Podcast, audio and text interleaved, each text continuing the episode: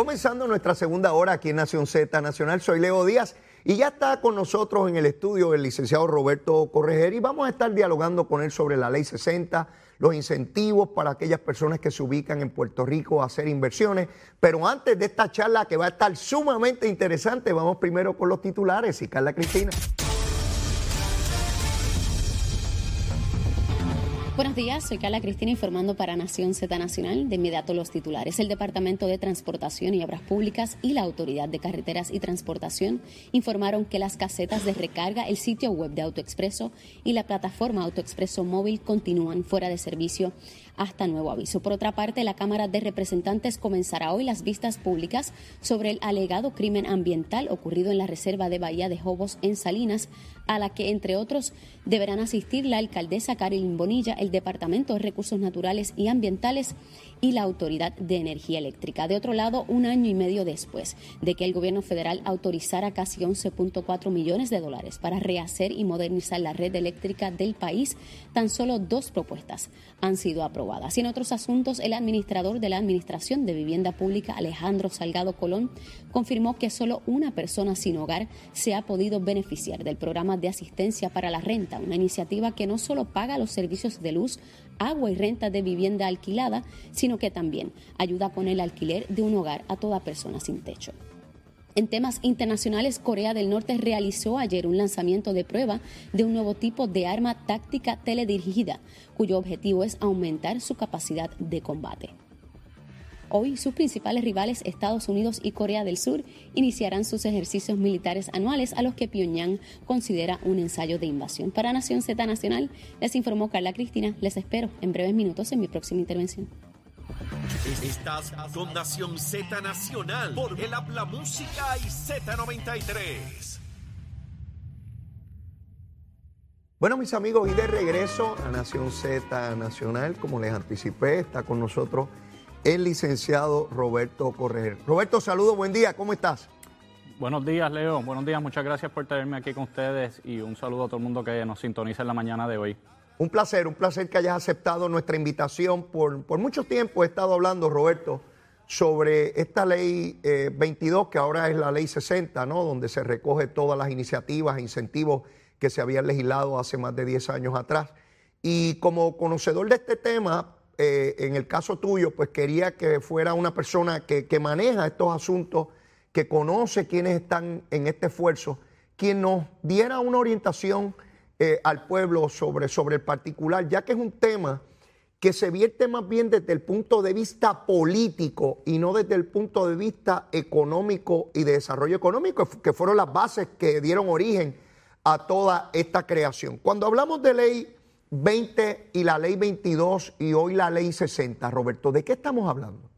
Mira, Leo, en, vamos a hablar, como, como, mencionaste ahorita, vamos un poquito de lo que es la historia del programa. Eh, allá en, la época del 2012, bajo la administración del gobernador Luis Fortuño, ya para, yo estoy seguro que te recuerdas, para esa época ya se sabía el gran problema económico en que Puerto Rico estaba, el programa de la deuda, estábamos ya entrando en, en una recesión y la economía de Puerto Rico se estaba contrayendo. Dentro de ese marco, el Departamento de Desarrollo Económico en ese momento desarrolla estos dos programas, la Ley 20 y la Ley 22 con la idea de incentivar y traer dinero y capital de afuera, porque hay una diferencia bien grande entre lo que es el, capital que circula dentro de Puerto Rico, que está hoy en mis manos, mañana se lo doy al del supermercado. El dinero, el dinero que está aquí. Correcto. La velocidad del dinero de lo que es el Puerto Rico interno versus el capital que logramos traer de afuera, que ese es el que nos hace crecer económicamente. O sea que dentro de ese marco, el gobierno trae estos dos programas, eh, son aprobados, son firmados por el gobernador.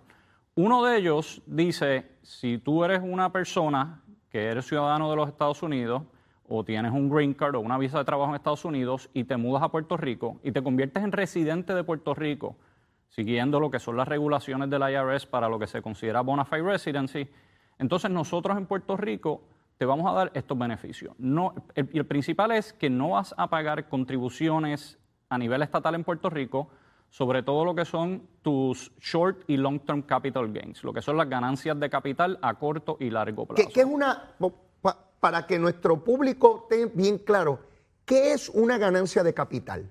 Pues mira, Leo, la, la, ganancia de capital es lo que se considera que es, es una ganancia eh, pasivo, un, un, dinero que uno genera sin que haya una actividad de servicio o una actividad que se considera eh, de, de, ganancia ordinaria. O sea, no es, no, es, no es, producto de mi empleo, que los días 15 y 30 Correcto. yo cobro porque trabajé, no es producto de eso. Correcto. El, el, ejemplo perfecto de lo que es una ganancia de capital, ya sea a corto o largo plazo, es la compra y venta de acciones. Yo tengo mi cuenta de, de broker compré unas acciones en Google, dentro de tres meses o seis meses o dos años la, la, vendí y tuve una ganancia. Eso es una ganancia de capital. Ahora, esa ganancia eh, a nivel estatal de Puerto Rico no se va, no, no va a pagar contribuciones y como es una ganancia de capital que se considera generada en Puerto Rico, no va a tributar a nivel federal tampoco. Ese es el, ese es el, gran, el gran beneficio que tiene este programa, el, este programa de la Ley 22. Déjame antes de que la gente se escandalice, ¿verdad? Porque la gente dice, ah, ¿cómo va a ser que no paga? Mira, Leo, todos los años el gobierno de Puerto Rico lo que recauda de este tipo de contribuciones es casi nada. 25, 30 millones, 40 millones. Y a veces dentro de esos 40 millones están las ganancias de capital sobre propiedades. O sea que cuando tú sacas lo que es las ganancias de capital sobre la compra y venta de acciones, estamos hablando de algo que no afecta en nada el presupuesto de, de Puerto Rico. O sea, y a cambio de eso, estas personas se mudan a Puerto Rico, tienen que hacer una donación de 10 mil dólares al año a entidades sin fines de lucro, 5 mil de esos a cualquier entidad sin fines de lucro en Puerto Rico, y los otros 5 mil a una entidad sin fines de lucro que, es, que están en una lista que preparó la, Cámara de Representantes que se supone que vaya a combatir la, pobreza y la falta de educación en los niños de Puerto Rico. Déjame, déjame ir a, a, a lo que planteaste al comienzo. Si yo no traigo dinero de afuera, lo que hago es que el dinero que tengo aquí localmente cambiarlo de bolsillo. Eso Por ejemplo, yo te brindo un servicio y tú me pagas a mí, yo a su vez eh, compro cosas en la tienda y ese dinero pues lo paso allá. El, el dinero sigue circulando, pero no crecemos económicamente. Eh, eh, si, si estamos pobres, pues seguimos igual de pobres, nos mantenemos ahí. Tenemos que traer dinero de afuera, capital de afuera, para crecer, porque de lo contrario, pues nos mantenemos con el dinero que tenemos, ¿verdad? Eso para mí es fundamental porque cuando Luis Fortuño y su administración determinaron que había que traer un programa como este, es precisamente para ver cómo traemos capital. Y, y por ejemplo, aquí habían estructuras que estaban totalmente abandonadas. Eso es así. Totalmente abandonadas, como hoteles en el área de condado. Y no había nadie en Puerto Rico que le metiera mano que, que invirtiera, porque el dinero que estaba era el que, que, estaba solo aquí. Entonces vino una persona como Paulson e invirtió y cogió un hotel que, que es emblemático, que está allí hace más de un siglo, eh, en, en, condado, y lo hizo una maravilla, con dinero que venía de afuera. Ese hotel a su vez adquirió un valor y le dio valor a su vez a las propiedades aledañas. Una vez rehabilitado el hotel, el hotel puede generar actividad económica, crea empleo, la gente gana salario y enriquece y trae dinero a, a, a Puerto Rico. ¿Estoy en lo correcto, Roberto? Está en lo correcto, 100%. A, hablando en el macro, está este economista muy conocido de Estados Unidos, Richard Posner, que es profesor también de Derecho, y él, en muchos de sus libros, él siempre menciona que típicamente hablando, las naciones pueden crecer económicamente de cuatro maneras. Ajá. La primera es teniendo recursos naturales, petróleo, oro, plata, cosas que en Puerto Rico no que, tenemos. Que no hay. ¿Cuál es la, la, otra? La segunda es con una población joven, que en Puerto Rico no la tenemos. Al Países contrario, como... aquí es a la inversa, estamos perdiendo la juventud y es una, una población eh, eh, eh, mayor cada vez. Eso es correcto. Países como Turquía, por ejemplo, que tienen un porcentaje de su, de su población enorme, que están entre los 18 y los 25, 30 años de edad, es un ejemplo de un país que puede progresar económicamente porque tiene un sector de la población bien grande eh, en una época bien productiva. Ajá. La tercera es con grandes avances tecnológicos, como los tiene Japón, como los tiene Estados Unidos eh, y otros países similares. Que aquí en Puerto Rico, aunque hemos tenido nuestros momentos de luz, la verdad que no, no somos un país donde se desarrollan grandes tecnologías. Y la cuarta, y a Dios gracias que no la tenemos, es mediante la guerra. Okay. Eh, y Puerto Rico obviamente no, no es un país de guerra ni estamos en eso. Así que Puerto Rico tiene que buscar otras maneras de crecer económicamente y utilizando los incentivos contributivos, como lo tienen montones de países en el mundo, como lo tienen muchísimos estados dentro de los Estados Unidos. Todos los días Texas y Florida están todo el día peleando contra California y Nueva York, tratando de atraer ese capital con, con incentivos. Eh, pues Puerto Rico se dio a, la tarea de hacer lo mismo y muy exitosamente. Uno de los grandes éxitos del programa es que este programa le cuesta cero al gobierno de Puerto Rico. Cuando tú dices que le cuesta cero, ¿qué, qué significa eso? Que este dinero que está entrando aquí, Puerto Rico no tiene que invertir para traerlo acá, como son, por ejemplo, los créditos con la industria de las películas traen una película a Puerto Rico, dicen vamos a invertir 50 millones de dólares, entonces Puerto Rico le devuelve en incentivos contributivos 20, 25 millones de dólares, dependiendo del, tipo de inversión que se haya hecho en Puerto e-, Rico. Ese ejemplo es bien importante, Roberto, eso que acabas de decir. En el caso de estas personas que se ubican en Puerto Rico y que traen ese capital, nosotros no tenemos que desembolsar ni un centavo. Eso es correcto. Sin embargo, para atraer películas sí tenemos que poner billetes sobre la mesa. Eso es así. Entonces, aquí hay muchos legisladores que, que dicen, ah, pero el costo de estos, estamos hablando de decenas y cientos de millones de dólares, porque están asumiendo que esa persona se hubiese mudado a Puerto Rico sin, el, sin, que, el sin que el programa de la Ley 2022 existiera, y eso es, es, un error garrafal.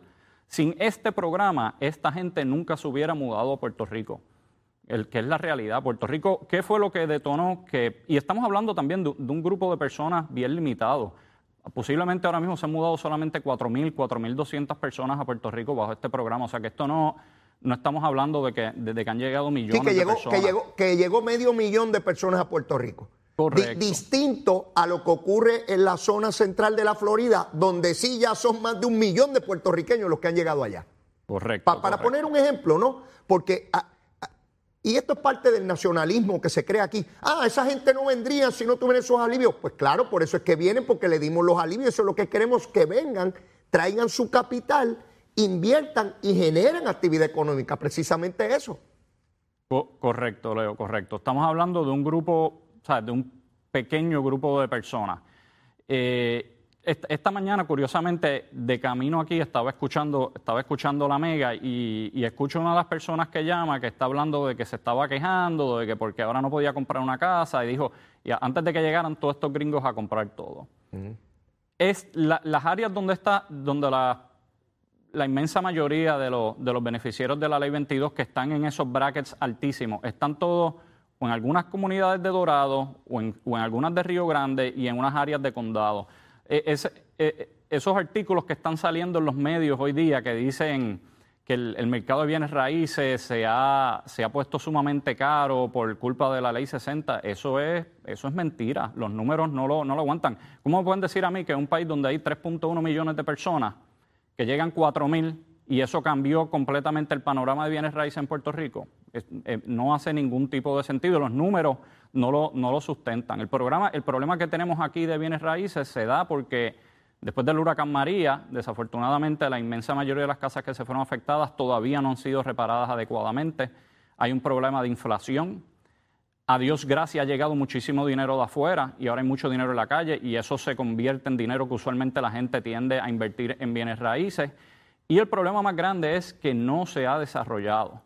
Después del 2012 para acá han sido bien pocos y bien pequeños los desarrollos. Necesitamos que la industria de la construcción se le dé un empujoncito para que empiecen a construir eh, viviendas tanto para, lo que se considera la clase media, clase alta clase, y clase más baja. Eh, yo, yo he visto, Roberto, el desarrollo de un discurso estrictamente político ideológico con, este asunto.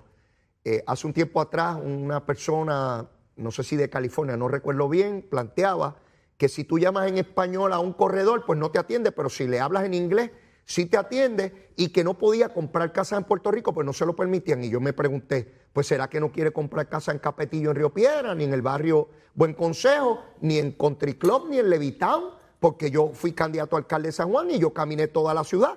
Y en, había, hay urbanizaciones en la capital donde en una calle tú te puedes encontrar tres y cuatro y hasta cinco casas abandonadas, ya sea por herencia, porque la retuvo el banco, por las razones que sean.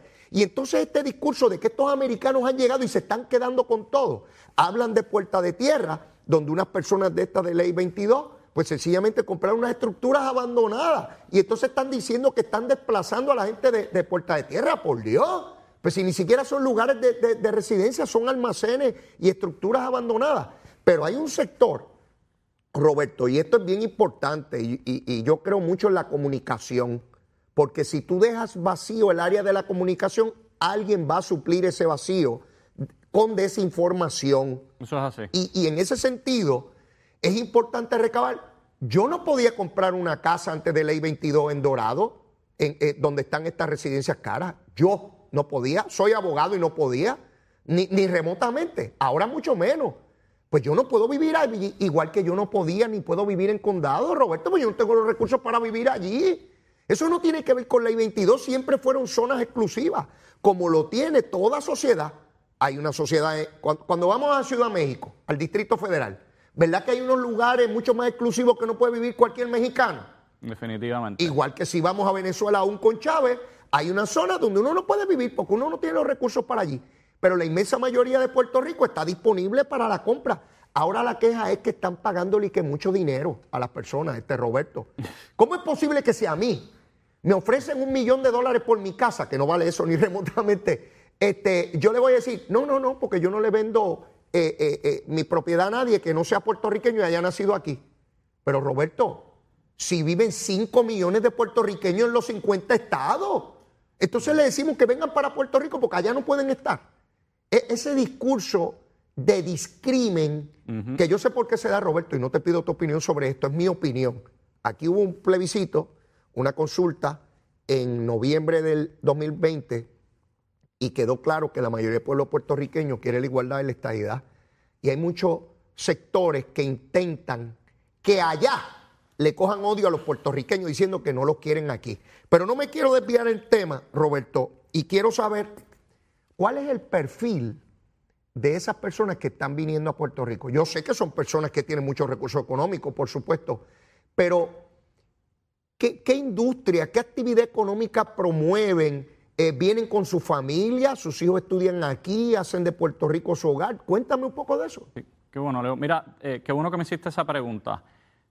Otro, otro mito que hay en la calle es que esta gente entra y sale de Puerto Rico como le da la gana, en jets privados, que no tienen nada aquí, que no hacen nada aquí. Eso es otra falacia. Para uno cualificar bajo este programa, uno tiene que ser considerado un residente de Puerto Rico siguiendo los guidelines más estrictos que hay, que son los del IRS. Esta gente tiene que mínimo, como cualquier otro puertorriqueño, pasar por lo menos 183 días del año en Puerto Rico. Son seis meses un día. Y digo como cualquier puertorriqueño porque si yo ahora mismo paso cinco meses en Puerto Rico y paso siete en Nueva York o en la Florida y estoy allí trabajando y atendiendo clientes y de repente mi esposa está entrando y saliendo también de allí, en algún momento dado el IRS me va a decir, espérate, tú eres un residente de la Florida, tú eres un residente de Nueva York, yo, tú tienes que empezar a, pa- a pagar federal income taxes sobre tus ingresos, porque ya tú no eres un residente de Puerto Rico. De la misma manera, esas personas de Estados Unidos que se mudan a Puerto Rico tienen que cumplir con eso. El perfil, Leo, la inmensa mayoría, yo me atrevería a decirte que son personas de familia, casados con hijos, que son personas que generan entre 750 mil a dos y medio, tres millones de dólares al año. Esa es la inmensa mayoría. Eso no es, es- definitivamente es una persona rica, pero eso no es una persona de jet privado y de No. tener 20 casas por todas partes del mundo. Eso es una persona trabajadora, exitosa, que desea, al igual que todos nosotros, lo mejor para su familia. Y la inmensa mayoría llegan aquí con, con unas ideas de, de invertir, de generar empleo, de mejorar el área donde ellos están y reconociendo que están recibiendo un beneficio a cambio de, a cambio de ellos venir aquí a crear y generar. Claro, hay un, hay un porcentaje, a lo mejor el 5 o el 10% del programa, que son unas personas bien, bien acaudaladas, a lo mejor ya ese, ya ese, ese profile de esa persona está a lo mejor entre los 25 a 100 millones de dólares en Ese, network. ese sí puede tener su avión. Y ese sí, correcto. Pero esas personas son que son tan exitosas, con, lo son porque son sumamente eh, detallistas en la manera en que operan, siguen las reglas al pie de la letra. Mi oficina ha manejado sobre 500, 600 de estos decretos desde la formación de este programa en el 2012. O sea, que tú conoces perfectamente bien, no, no abstracto, tú, tú le conoces las caras a esta gente. A- o sea, a quiénes son. Correcto, muchísimos de ellos. Y de, y, y de que tiene que haber una manzana podrida en 4000, lo tiene que haber. Pues como en todas partes. Correcto, como en todas partes. La inmensa mayoría vienen con las mejores intenciones. A darte un ejemplo, yo tengo un cliente que, que mudé de California a Puerto Rico con su esposa y sus hijos, entre comillas, retirado, adorado.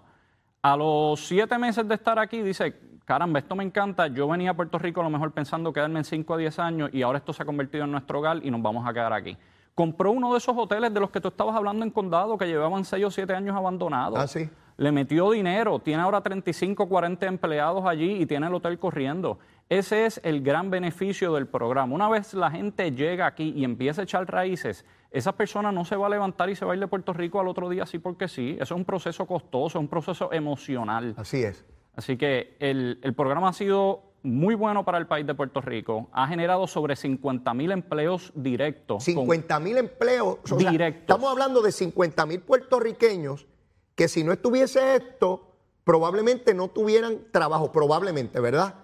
O no, tuvieran trabajos con los salarios que se pagan aquí, porque eso es otro, otro tema que quiero discutir contigo. Eh, ah, pero antes de llegar a, a los salarios, cuando hablamos del perfil, del perfil, ¿qué tipo de actividad económica generan los que tú has eh, eh, tramitado? ¿Qué- a, qué, ¿A qué se dedican?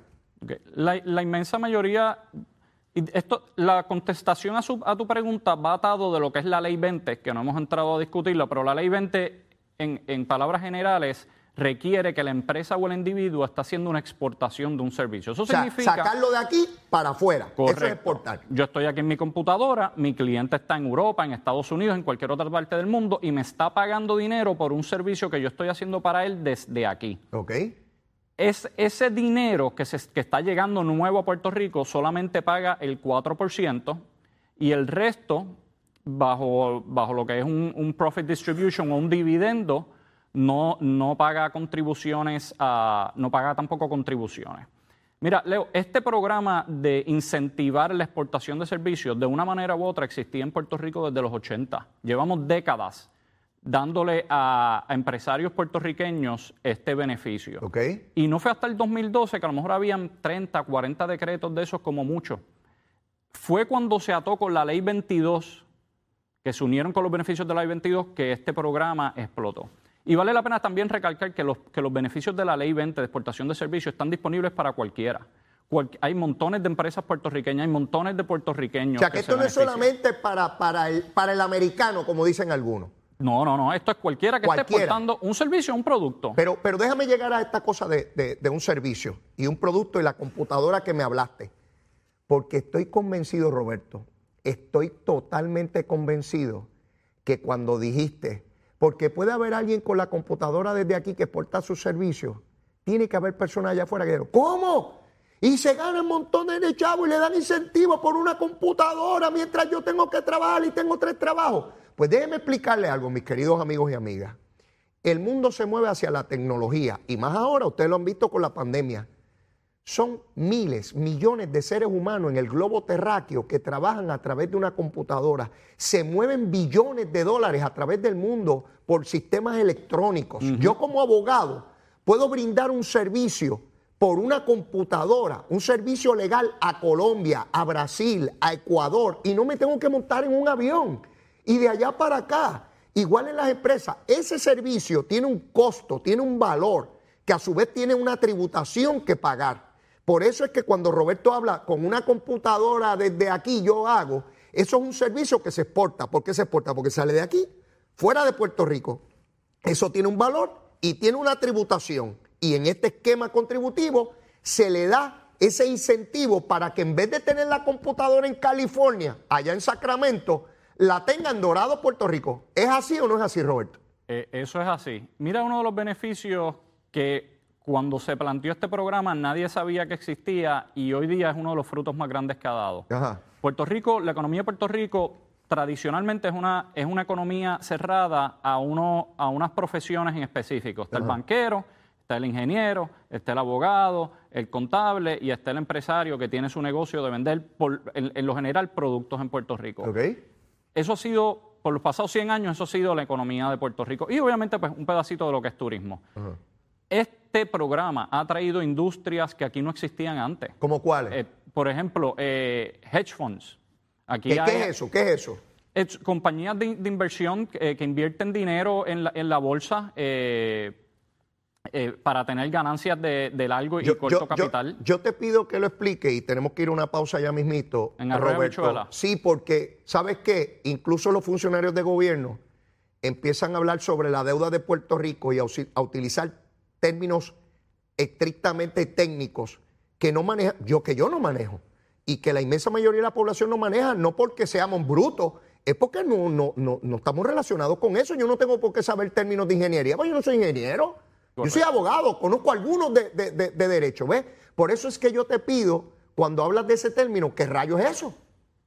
Mira, eh, te voy a explicar. Se crea un fondo, un fondo de capital que puede estar en los Estados Unidos, puede estar en cualquier sitio. En ese fondo los clientes depositan el dinero. Vamos a mm. poner que ahora hay 500 millones de dólares ahí. Y, van a donde ti, mira, Leo, aquí está mi, historial, todos los años mi fondo rinde un 10, un 15%, porque conmigo tengo los profesionales más bravos en lo que es inversiones. Y ahí va Leo y le manda su cheque. Pues este, este fondo levanta ese dinero de esa manera. El dinero puede estar, está en los Estados Unidos, pero lo que es, el manejo de ese fondo, los empleados, todas las personas que, que toman la decisión de la compra y venta, dónde se va a invertir, cuándo se va a vender, todo eso se hace desde Puerto Rico. Están llegando una gente con unas capacidades y con unas preparaciones que antes aquí eso simplemente no, existía. Y están contratando muchísima gente de Puerto Rico y están educando muchísima gente en, en lo que es ese campo. Aquí hay, aquí hay eh, también call centers eh, gigantescos. Tengo un cliente que acaba de, adquirir lo que eran unas, unas oficinas farmacéuticas en Carolina que llevaban ya como seis o siete años abandonadas. Abandonada, eso es estructura abandonada. Estructura abandonada. Y hoy tiene actividad económica. Correcto. Y hay personas empleadas allí. Y esa persona, sin que nadie le diera ni un centavo, porque eso es bueno que lo recuerden, aquí nadie le escribió un cheque, el gobierno, esto no le costó nada a Puerto Rico, ahora tiene 250 empleados puertorriqueños todos sentados allí, con plan médico, ganándose 2.500 a 3.500 dólares mensuales cada uno, que eso va por encima de lo que es la tasa promedio. En un call center, o sea, yo agarro y contesto llamadas telefónicas, me puedo ganar de 2.500 a 3.500. Sí, porque tiene unos beneficios de venta, son unos consultores de venta, ventas de productos médicos, por ejemplo. Y como esos hay muchísimos en Puerto Rico, de nuevo, Leo, son 50.000 empleos directos. Mira, Roberto, tenemos que ir a una pausa, pero eh, el tema está es tremendo porque nos ayuda a entender qué rayos son estas leyes, cuál es el beneficio y sacar de lado toda esta exageración y todo este discrimen político, ideológico que se genera en Puerto Rico, aún a costa del desarrollo económico y de los empleos de tantos puertorriqueños que lo necesitan. Pero volvemos, después de la pausa venimos y continuamos quemando el cañaveral. Ya vieron que, que Roberto también lo quema. Llévatela, chero. Parquéate, bebé. Buenos días, soy Carla Cristina informando para Nación Z Nacional. En el tránsito está despejada la autopista José de Diego en el área norte, así como en las carreteras número 2, la 165, la PR5 y la 167, esto en dirección a San Juan. Despejado también el expreso Valdoriotti de Castro en dirección a San Juan. Fluyen con normalidad las principales avenidas de Carolina, como la Campo Rico, el Ramal 8 y la 65 de Infantería así como el expreso de Trujillo Alto en dirección a Río Piedras. Cómoda la autopista Luisa Ferrer en ambas direcciones, leve el tránsito en la carretera número 1 en dirección a San Juan y despejada la 30 en dirección a Caguas. Más adelante actualizo esta información. Ahora pasamos con el informe del tiempo. En el tiempo hoy veremos aguaceros pasajeros moviéndose sobre el este de la isla en horas de la mañana, pero agraciadamente esta lluvia no provocará acumulaciones significativas que causen inundaciones. Lo que sí pudiéramos sentir es esa brisa del viento que se está moviendo hoy a 20 millas por hora. Ya en horas de la tarde la lluvia se va a concentrar mayormente en el cuadrante noroeste y quizás sintamos algo de esa actividad en áreas desde el yunque hacia la zona metropolitana. Las temperaturas estarán en los altos 80 grados y bajos 90 para las costas y el área sur y en poco menos de 80 grados para zonas de la montaña y el interior. Más adelante les hablo sobre las condiciones en el mar que continúa peligroso. Para Nación Z Nacional les informó Carla Cristina. Les espero en mi próxima intervención es un centro de salud multidisciplinario con alrededor de 30 años en la industria de la salud, siendo una compañía netamente puertorriqueña con servicios en toda la isla y en Estados Unidos. Estamos comprometidos con nuestros pacientes. Ofrecemos servicios de audiología, terapia física, terapia de mareos y vértigo, patología del habla y lenguaje, terapia del habla y lenguaje, terapia ocupacional, quiropráctica y medicina naturopática. Precision Health Centers, ahora con más servicios para su salud.